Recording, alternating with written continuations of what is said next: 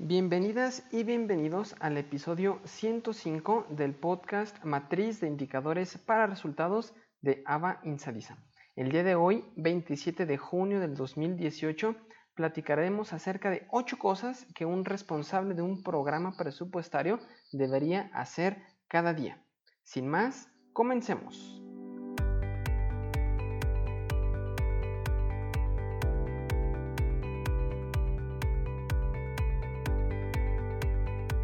Hola, ¿qué tal? Es un gusto saludarte. Bienvenido a un episodio más del podcast Matriz de Indicadores para Resultados de Ava Insadisa.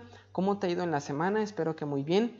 Yo en particular sufriendo por el partido de la selección mexicana en contra de su similar de Suecia, en el cual perdió 3 por 0 en el marco del Mundial de Fútbol Rusia 2018.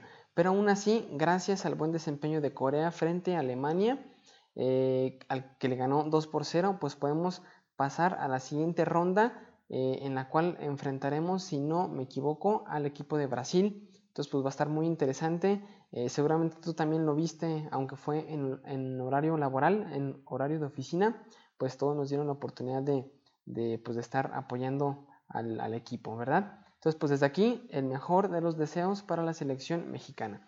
Y bueno, pasando ya a temas que nos atañen de la matriz de indicadores para resultados, el día de hoy platicaremos acerca de las ocho cosas que un responsable de un programa, un programa público, debería de hacer cada día. Esta es una adaptación de un artículo que leí que se llama ocho cosas que un responsable, un project manager, un responsable de proyecto debería de hacer cada día, de que lo publicó la gente de Workup, es una aplicación, es una suite para administrar proyectos y bueno, pues lo adapté al tema presupuestario, al tema de indicadores, al tema de desempeño. Espero que te sea de utilidad, pero antes de comenzar, recuerda que en isaacfigueroa.com diagonal indicadores puedes conocer la propuesta que hemos diseñado en Ava Insadisa para administrar toda esta información de las matrices, de los indicadores, capturar sus avances, generar gráficos dinámicos, etcétera. Está muy interesante, te invito a que le des un vistazo y si tienes alguna duda, eh, de temas de la, de la MIR, te invito a que en isaacfigueroa.com diagonal contactar puedas hacerme cualquier duda o pregunta que tengas acerca de estos temas tan interesantes. ¿Sale? Muy bien, pues vamos a comenzar.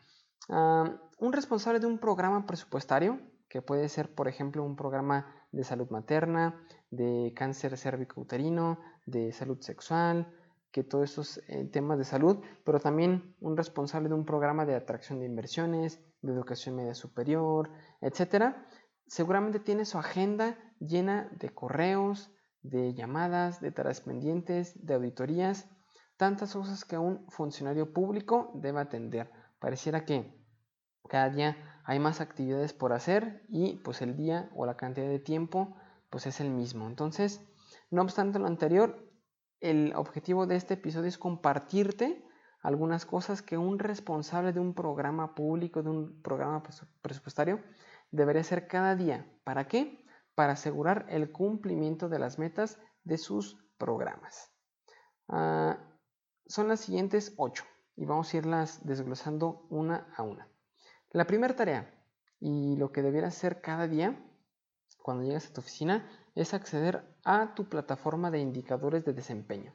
Si aún no tienes una plataforma, te recomiendo dar un vistazo al software de Ava Insadisa de indicadores, el cual puedes encontrar, como mencioné anteriormente, en isaacfigueroa.com diagonal indicadores. Es la primera tarea que debería de hacer. Eh, ¿Para qué nos serviría eso? Pues para ver cómo va el desempeño de nuestro programa de manera general. ¿Sale? La segunda tarea eh, que debería ser un responsable de, programa es dar una vista a tu tablero de avance de metas para conocer cuáles son las metas que, van rezagadas, cuáles son las que van más o menos, cuáles son las que van bien. ¿Sale? Tercero, tercera tarea, identificar aquellos indicadores con un semáforo en rojo en su avance de metas y pensar en un plan de acción. Es decir, de todos tus indicadores, eh, por ejemplo, en el sistema de AVA Insadisa vienen todos los indicadores, ya sea por eje, ya sea por centro gestor, ya sea por programa, y cada uno de ellos semaforizado. De manera que el semáforo, los que están en semáforo en rojo, eh, pues hay que identificarlos, ya que son los que requieren, los que tienen mayor atraso y requieren un plan de acción. ¿Y cómo se determinan esos semáforos en rojo? Bueno, con la parametrización de cada uno de los indicadores. Voy a dejar aquí en el notas del programa un episodio que eh, donde hablamos acerca de la parametrización, porque no es lo mismo parametrizar un indicador con un sentido ascendente o con un sentido descendente. Un indicador que tiene un algoritmo de porcentaje a un algoritmo que tiene una tasa de variación.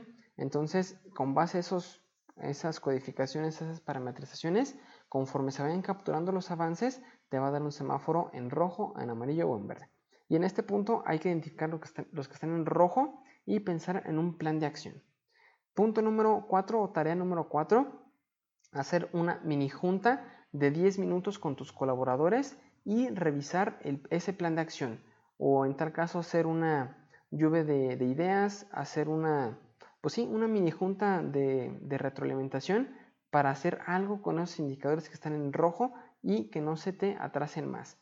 Ah, en caso de que tus colaboradores, colaboradores estén, no estén en la misma oficina, en el mismo espacio físico, pues poder hacerlo eh, pues vía, vía web. Hay varias aplicaciones, te las voy a dejar aquí en las del programa, que te pueden ayudar para hacer una mini conferencia de manera virtual si es que tus colaboradores no están en, el mismo espacio físico.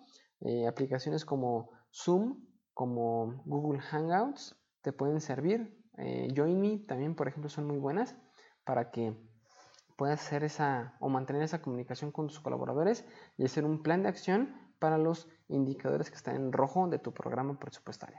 ¿Sale? Tarea número 5. Planificar las demás tareas que debas realizar. Ya que hiciste todo lo demás, ya el punto número 5 o la tarea recomendada es planificar las demás tareas que, debas de realizar.